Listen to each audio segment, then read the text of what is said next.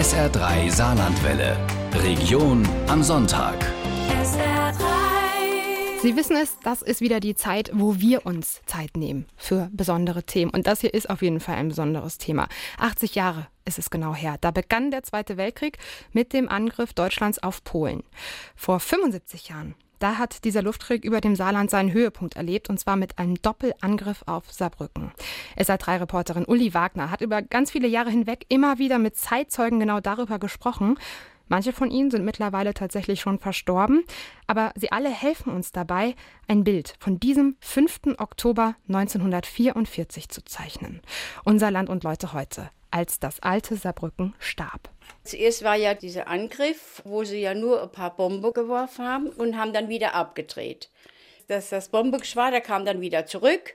Da war der Großalarm und es war taghell. Und jetzt wusste man so, das wird jetzt ein Angriff auf Saarbrücken. Der erste Angriff, das war verhältnismäßig ruhig. Da gab es die Entwarnung, da wurde die Tür aufgemacht und so. Und dann sind viele auch schon wieder nach Hause gegangen. Und ich weiß auch nicht warum, aber meine Mutter meinte, wir sollten noch ein bisschen zuwarten. Und dann kam das zweite und dabei kam dieses erdbebenähnliche Zittern der ganzen Umgebung, der Boden, die Wände, die Decke. Saarbrücken, die Hauptstadt des Gaus Westmark und Aufbaustadt des Führers, ist häufig Ziel der alliierten Bombereinheiten. In sechs Kriegsjahren fliegen Briten und Amerikaner mehr als 30 Mal nach Saarbrücken. Der erste Angriff erfolgt kurz vor Weihnachten 1940. Es gibt keine Opfer und deshalb gibt es auch kaum eine Erinnerung daran. Gut anderthalb Jahre herrscht dann Ruhe in der Westmark, bis es im Sommer 42 den ersten folgenschweren Angriff gibt. Ihm werden noch viele folgen. Die Stadt mit ihrem für den Frontnachschub wichtigen Güterbahnhof und den Industrieanlagen wird in weiten Teilen zerstört. Offiziell sind im Luftkrieg um Saarbrücken mehr als 1200 Tote zu beklagen. Amerikaner und Briten teilen sich die Arbeit. Den Großteil davon erledigen die Einheiten des britischen Bomber Commands unter Arthur Harris.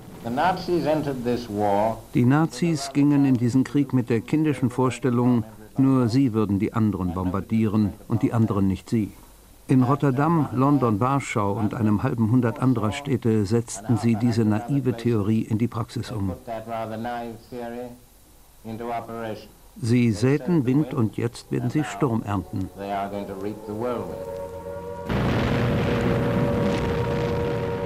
Dieser Sturm bläst der Gauhauptstadt Saarbrücken und ihren Bewohnern ab dem Frühjahr 44 gehörig ins Gesicht. Nach der Landung in der Normandie und vor allem nach der Befreiung von Paris nimmt er Orkanstärke an. Kaum ein Tag und noch viel seltener eine Nacht vergehen für die Saarbrücker ohne dieses Geräusch. Die wichtigsten Papiere, das Tafelsilber und ein bisschen was zu essen stehen parat. Selbst kleine Kinder schultern bei Alarm wortlos ihr Bunkergepäck, erzählen Irene Wolf und Klaus Krüger. Also immer bei Fliegerangriff haben wir die Luftschutztasche gehabt und sind in den Westwallbunker gezogen. Meine Schwester, die war damals zwei Jahre alt, aber zu ihrem Wortschatz, da war das Wort Dosasa. Und wenn die Sirenen dann geheult haben, da hat sie immer gesagt, Dosasa, das war der Großalarm. Und dann gehen die schon die Treppe runter in den Keller. Trümmer und Tote gehören inzwischen zum Leben in Saarbrücken. Fliegeralarm erst recht. Für Kinder hat der auch etwas Faszinierendes. Abends habe ich mit einem Freund Fliegerangriff gespielt und nachts haben mich meine Eltern aus dem Bett gezogen. Fliegerangriff erinnert sich der damals 14-jährige Klaus Krüger und Christa Peters, die damals acht war, ergänzt. Da war Alarm und als der Bahnhof bombardiert wurde, saßen meine Freundin Hella und ich auf den Trümmern und haben uns das angeguckt. Und wir haben dann freudestrahlend erzählt, wir haben Christbäume gesehen. Und da hat äh, aber erstmal was abgesetzt. Ne? Aber wir hatten, keine, wir hatten keine Angst. Es war schön also für Kinder. Aber diese Einstellung ändert sich schlagartig am 5. Oktober 1944. Wenn sich Zeitzeugen an diesen Tag und an diese Nacht erinnern, dann, wie Hans Spenger, daran, dass die äh, Bombe schon gefallen sind und dann sind die Sirene gegangen. Saarbrücke stand in Flamme, der Himmel war ganz rot. Wir sind ausgebombt war am 5. Oktober, ich habe am Südersweg gewohnt. Meine Mutter, die ist mit ihrer Schwester dann, immer ins brennende Haus rein. Durch die Hitze konnte sie die Stäbe von der Wäschküche auf die Seite machen. Dann haben sie sich nasse Tücher vor den Mund gemacht und sind dann ins Haus für im Keller Sachen rauszuholen. Der Himmel ganz hell, rot und dann die Luft voll Dreck. Das bisschen, was wir noch gehabt haben, ist dann in der Nacht dann ganz zu Bruch gegangen. Drei Monate lang hatte sich die sogenannte Achte der USA mit ihren fliegenden Festungen um Saarbrücken gekümmert. An jenem 5. Oktober 1944 nehmen erstmals wieder die Briten die Hauptstadt des Gaus Westmark ins Visier. Mit Moskitos, die der Volksmund auch Eiserner Heinrich nennt, obwohl sie aus Holz sind und daher nicht geortet werden können. Und mit Lancaster-Bombern. Dieser spezielle Einsatz ist als Doppelangriff geplant. Der erste soll nur wenige Minuten dauern. Der Hauptschlag mit der wesentlich größeren Tonnage an Spreng- und Brandbomben soll kurz darauf erfolgen. Ingeborg Scherer hat das so erlebt. Wir haben abends um sieben ungefähr, hat es geklingelt, haben wir die Winterkartoffel gekriegt. Und die war eine halbe Stunde over und da hat's dann, äh, war der erste Alarm. Und wir sind in die Harebeckstraße, in der Bunker. Wir brauchten nicht bis runter an den Ludwigsberg zu laufen. Das war so ein Privatbunker. Zuerst Sprengbombe, da war Entwarnung. Da ging meine Mutter mit ihrer jüngsten Schwester dann hoch ins Haus. Und da kam sie zurück. Ach, hat sie gesagt, es ist nicht schlimm, das kann ich morgen früh wegmachen. Und die waren kaum da. Und da war der zweite Alarm. Und da haben wir noch da in der Harbeckstraße im, im Hof gestanden und da haben wir gesehen, die Bäume am Himmel, ne, wo sie gesetzt haben. Da hat es jetzt aber schnell runter in den Bunker.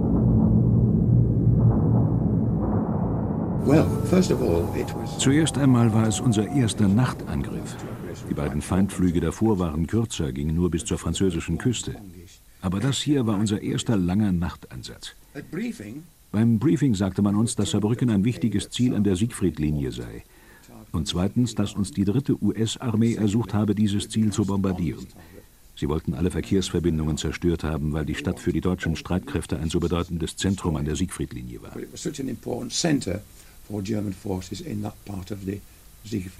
Das erzählte Bombernavigator Arthur White 2004 über diesen britischen Angriff auf Saarbrücken am 5. Oktober 1944. Und Ulrich Petzold, der damals acht Jahre alt war, ist dies in Erinnerung geblieben. Die meisten meinten, es wäre der Güterbahnhof, denn das war ja der Hauptumschlagplatz für Truppentransporte und dergleichen. Dieser Brücker Flak macht auch in dieser Nacht den Bombern das Leben schwer. Arthur White, den SR-Kollegin Inge Plettenberg vor gut 15 Jahren zufällig während eines England-Urlaubes kennenlernte, jener Arthur White kann sich noch gut daran erinnern, dass seine Lancaster mehrmals von Schrapnellen getroffen wurde. Seinem Bordingenieur Arthur Gamble, damals ebenfalls erst 22 Jahre alt, ist von diesem 5. Oktober 1944 noch etwas anderes in Erinnerung geblieben. Das Ziel war taghell erleuchtet. Das war ein ziemlicher Schock für mich, denn wir standen in der Luft wie die Motte im Licht. Wir hingen da oben wie nackt, reif, um abgeschossen zu werden.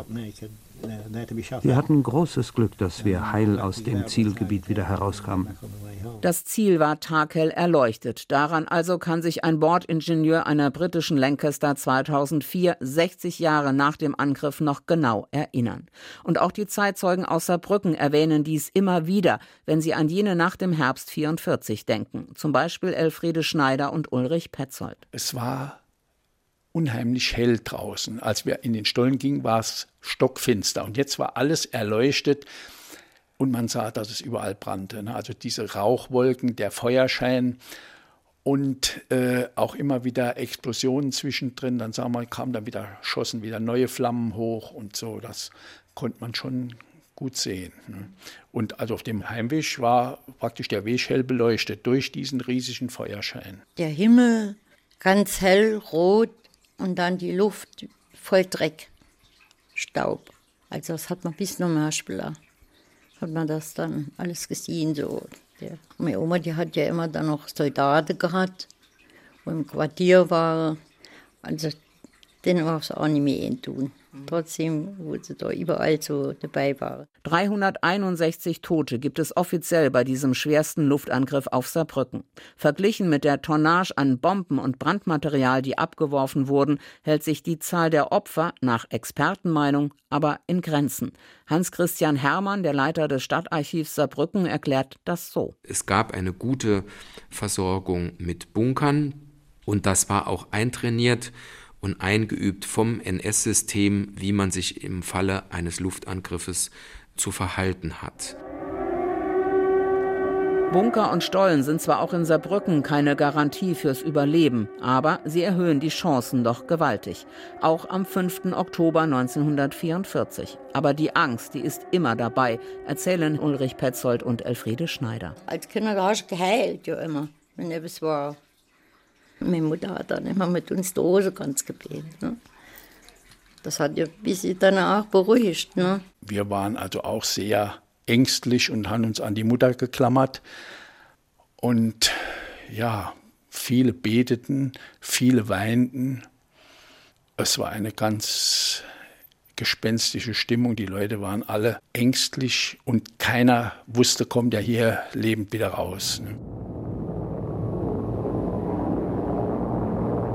An jenem 5. Oktober schaffen es viele nicht mehr in den rettenden Bunker oder Stollen. Viele waren nach der Entwarnung schnell nach Hause gelaufen, um zu schauen, ob das Haus noch steht und notfalls noch was vom Hab und Gut zu retten.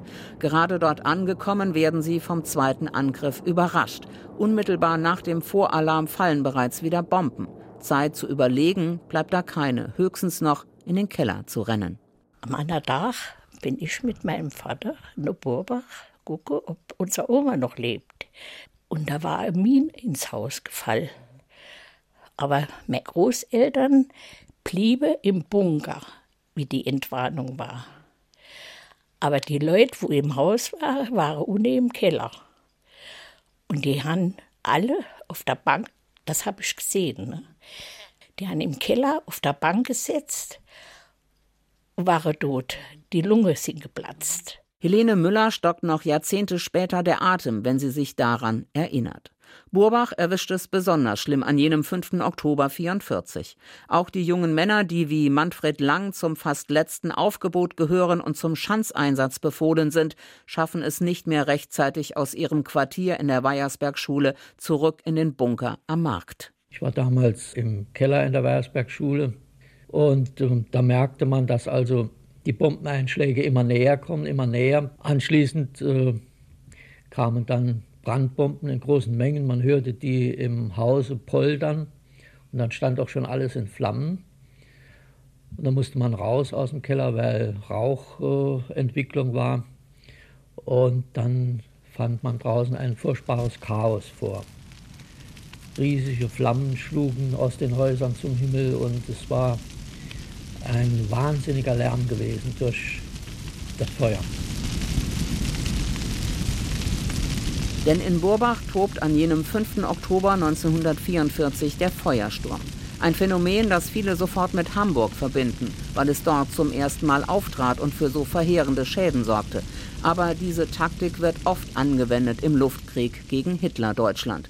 Und die Idee dazu ist, im wahrsten Sinne des Wortes, zündend, meint der inzwischen verstorbene Werner Eckel, dessen Buch Saarbrücken im Luftkrieg immer noch den besten Überblick bietet. Das war ein Phänomen gewesen. Man hat das später auch experimentell im Labor nochmal nachgestellt. Und zwar hat man, ich glaube, 400 Kerzen, so Kindergeburtstagskerzen, hat man auf eine Platte montiert und hat etwa einen halben Meter über dieser Platte ein Rohr montiert mit einem Trichter, der unten nach unten offen war und hat die äh, äußeren Kerzen hat man angesteckt. Und da hat es eine gewisse Zeit gedauert und da sind die Flammen über die inneren Kerzen durch den Sog. Und innerhalb von einer Viertelstunde hat das ganze Ding gebrannt. Und so war das genau mit diesem Feuersturm. Also das zieht von außen, zieht das die Luft bei und dann mit einer kolossalen äh, Hitze, ich weiß nicht, die haben gemessen, glaube ich, in Hamburg bis zu 1200 Grad, als im Glutofen. Auch in Alzerbrücken werden in jener Nacht viele auf dem Weg von den sicheren Felsenstollen nach Hause überrascht. Auch dort radieren die Bomben ganze Plätze aus, auch dort brennen ganze Straßenzüge, erinnern sich Horst Latz und Rudi Jakob. Da war der Feuersturm. Die Altneugasse hat gebrannt, die Schlossstraße hat gebrannt und ein wahnsinniger Luftzug war. Da hat man uns gesagt, lauft runter an die Saar äh, wegen dem äh, Qualm und Staub und alles, was da war. Ne? Und da hat man dann gesehen, wie die Schlosskirche gebrannt hat, wie der Dachstuhl zusammengebrochen ist. Und äh, das, also es war ja äh, irgendwie äh, schlimm. Auch die Friedenskirche wird schwer getroffen an jenem 5. Oktober 1944, ebenso wie die Ludwigskirche gegenüber.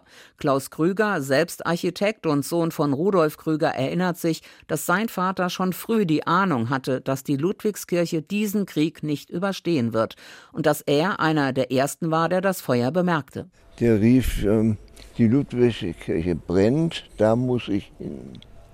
Und dann rannte er hier runter ich bin ihm am nächsten Morgen nachgerannt. Und dann sah ich eben die brennende Ludwigskirche. Also die Stahlträger, die glühten, da war aber viel. Die Stahlträger von oben einer runter in den Kirchenraum.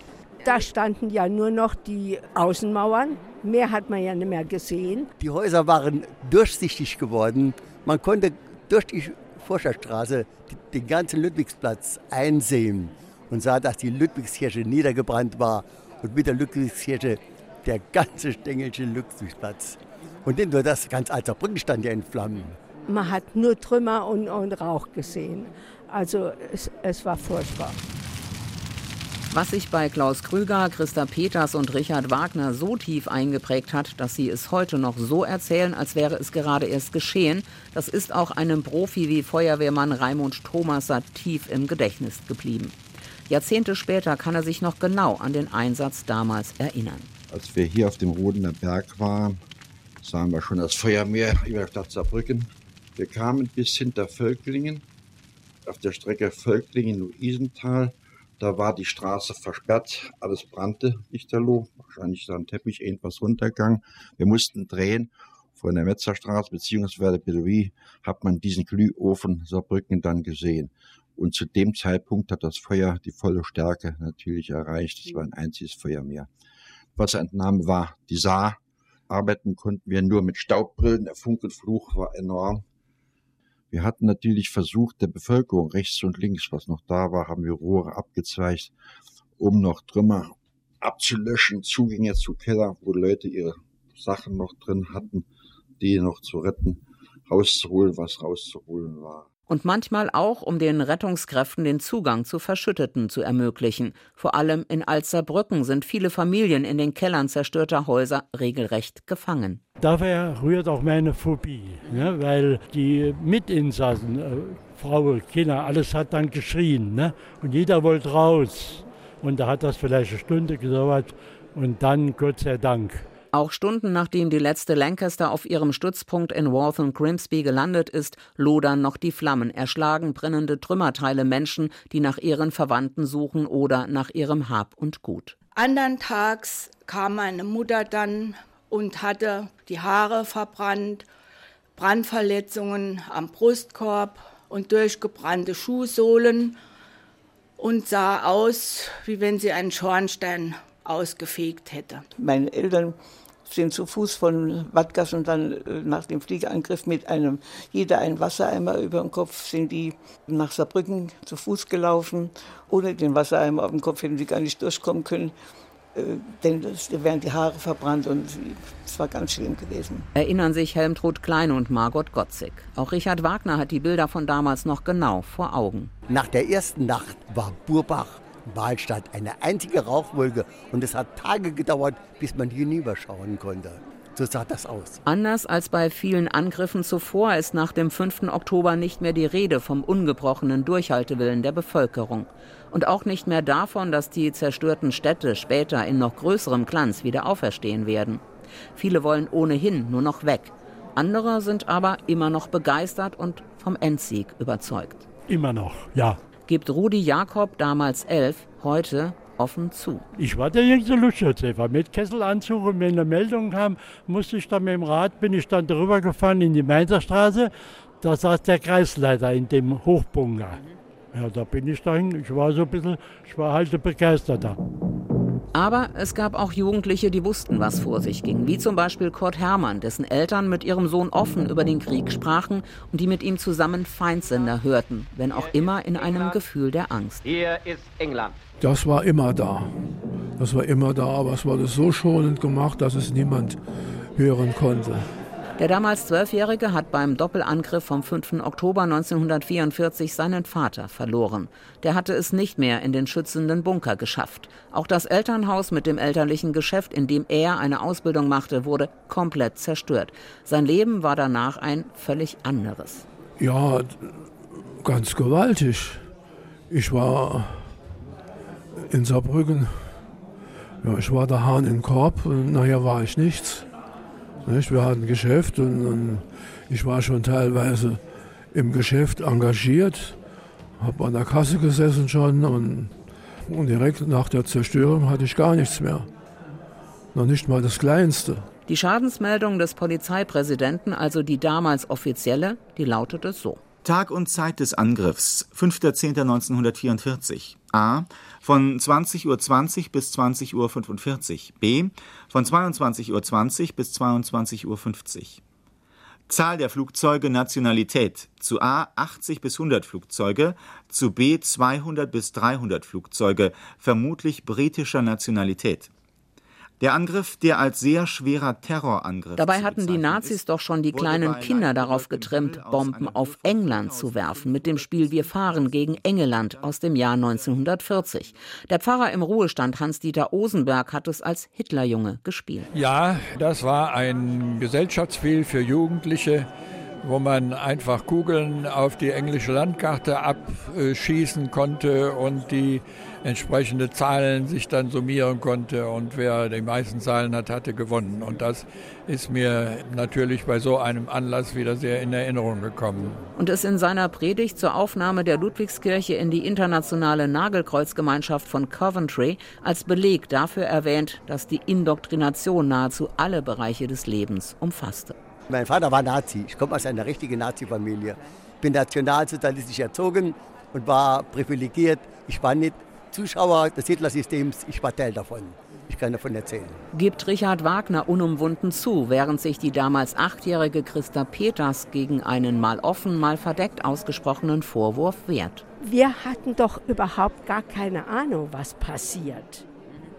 Für die Kinder war das in den Keller müssen, keine Nacht geschlafen oder äh, das alles anzusehen, war das doch furchtbar. Und da kann man nicht sagen, wir waren eigentlich schuld daran. Können wir erinnern, gedenken, ohne zu verharmlosen, zu verdrängen?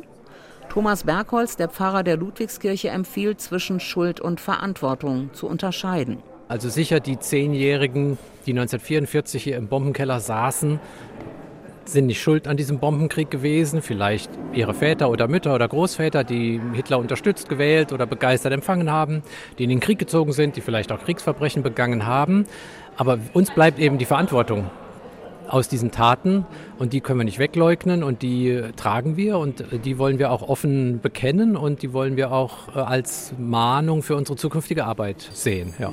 Hans-Dieter Osenberg, sein Kollege im Ruhestand, der Hitlerjunge war und Ende des Krieges in den Wehrertüchtigungseinsatz sollte, wie man das letzte Aufgebot auch nannte, mahnt und warnt vor Schuld und Verantwortungsvergesslichkeit. Wenn wir jetzt zum Beispiel an die Bombardierung von Saarbrücken oder an anderen Städten denken, dann sehen wir uns als Opfer, aber wir sehen uns nicht mehr als diejenigen, die eben an Krieg und Nationalsozialismus auch schuld waren. Arthur Gamble, der 1944 Bordingenieur in einem der Lancaster-Bomber war, die den Doppelangriff auf Saarbrücken flogen. Dieser Arthur Gamble gestand 2004 im SR-Interview, während des Krieges hätte er keine Zeit gehabt nachzudenken. Damals wäre es auch für sie nur ums Überleben gegangen. Aber nach dem Krieg hatten wir eine Menge Zeit darüber nachzudenken.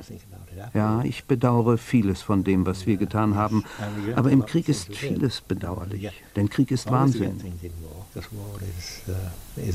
Das stimmt, Krieg ist Wahnsinn, sagt Gambles Landsmann David Stone. Der Reverend Canon der Kathedrale von Coventry hat 75 Jahre nach dem schwersten Angriff das Nagelkreuz nach Saarbrücken gebracht. There must be better ways Es muss andere, bessere Wege geben, Uneinigkeiten und Streitigkeiten zwischen Menschen auszutragen. Wir in Coventry stehen dafür ein, dass Vielfalt und Verschiedenartigkeit etwas sind, das wir feiern sollten und nicht etwas zum Einebnen oder Glattbügeln. Natürlich können wir nicht so machen, als wären wir alle eins. Aber wir können sagen, diese Andersartigkeit, die ist Teil der Identität, die Gott uns gegeben hat und woran wir Gefallen und Freude finden. Natürlich gibt es auch Schwierigkeiten, keine Frage. Aber die Antwort darauf kann doch nur sein, sich zu treffen, die Leute kennenzulernen, über alles zu reden und sich auf Augenhöhe zu begegnen als Menschen, die miteinander in Beziehung stehen, die etwas miteinander zu tun haben und nicht den Stab über jemanden von woanders zu brechen, ohne ihn wirklich zu kennen. 75 Jahre nach diesem denkwürdigen 5. Oktober 1944, jenem Tag, an dem das alte Saarbrücken unterging, jenem Tag, den die Zeitzeugen nie vergessen werden und den viele von ihnen bis heute nicht ganz verarbeitet haben, kommt nun also diese Geste der Versöhnung aus Coventry und der von Nazi-Deutschland zerstörten Kathedrale nach Saarbrücken. Dieses Nagelkreuz ist Auszeichnung, Herausforderung und Verpflichtung zugleich, sagt Ludwigskirchenpfarrer Thomas Bergholz. Für uns bedeutet das, dass wir jetzt einem Netzwerk international weltweit angehören, das sich für Frieden, Versöhnung und Verständigung einsetzt, dass wir eben quasi die Lehren aus der Geschichte auch ziehen und sagen, nie wieder Krieg, ähm, nie wieder Faschismus, dass wir also klar machen, die Ludwigskirche, die evangelische Kirchengemeinde Alzerbrücken, trägt eine gewisse Verantwortung, dass solche Dinge nicht wieder passieren und dass wir mit allen gutwilligen Menschen weltweit an diesem Thema dranbleiben. Unser Land und Leute Feature heute von Uli Wagner, als das alte Saarbrücken starb. SR3 Saarlandwelle. Land und Leute. SR3. Regionale Features auf SR3. Immer sonntags um 12.30 Uhr und als Podcast auf sr3.de.